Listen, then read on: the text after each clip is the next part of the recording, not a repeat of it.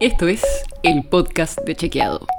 Un espacio en el que de lunes a viernes vamos a compartir con vos alguno de nuestros chequeos para que sepas qué de lo que se dijo o escuchaste es verdadero o falso. También te vamos a presentar verificaciones que hacemos de las desinformaciones que andan circulando y te vamos a traer datos y contexto para que entiendas mejor las noticias. Soy Olivia Sor.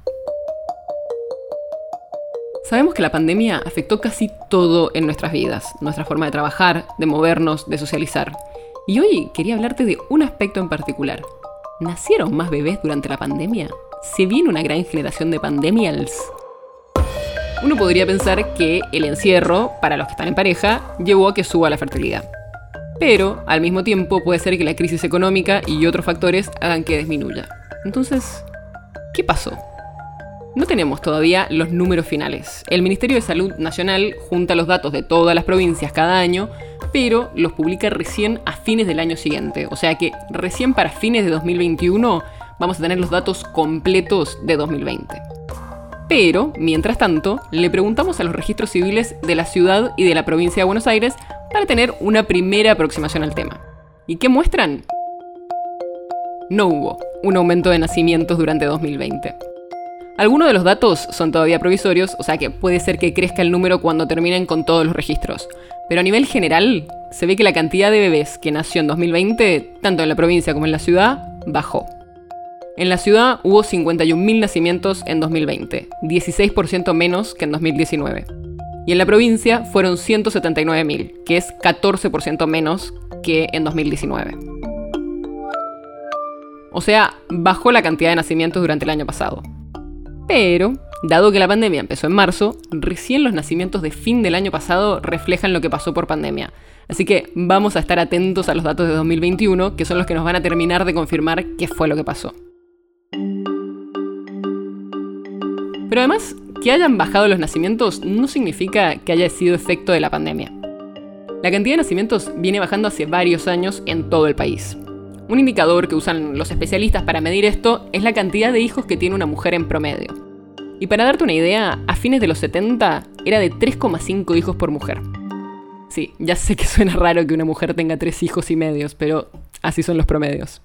Hoy ese número es de 1.8 hijos, o sea, la mitad de lo que había a fines de los 70 y tanto en la ciudad como en la provincia venía bajando la cantidad de nacimientos desde antes de la pandemia. Así que puede ser que esto sea solo la continuación de lo que ya venía pasando. Y eso puede ser algo bueno. La mayor baja en la cantidad de nacimientos fue en las madres jóvenes, menores de 19 años. Y esos embarazos, según las estadísticas, son en su gran mayoría embarazos no planificados. El embarazo adolescente sigue siendo un problema, justamente porque no son planificados y puede traer un montón de consecuencias negativas, sobre todo para las mujeres que por ahí dejan de estudiar y después les cuesta mucho más insertarse en el mercado laboral. Y ese problema está lejos de estar resuelto. Pero por lo menos en los últimos años, o hasta 2019, que son los últimos datos que tenemos sobre esto, viene bajando. Y esto en particular es algo que vamos a tener que prestarle mucha atención a ver qué es lo que está pasando durante la pandemia porque la entrega de anticonceptivos y sobre todo de preservativos bajó en los primeros meses de la pandemia por algunos problemas logísticos.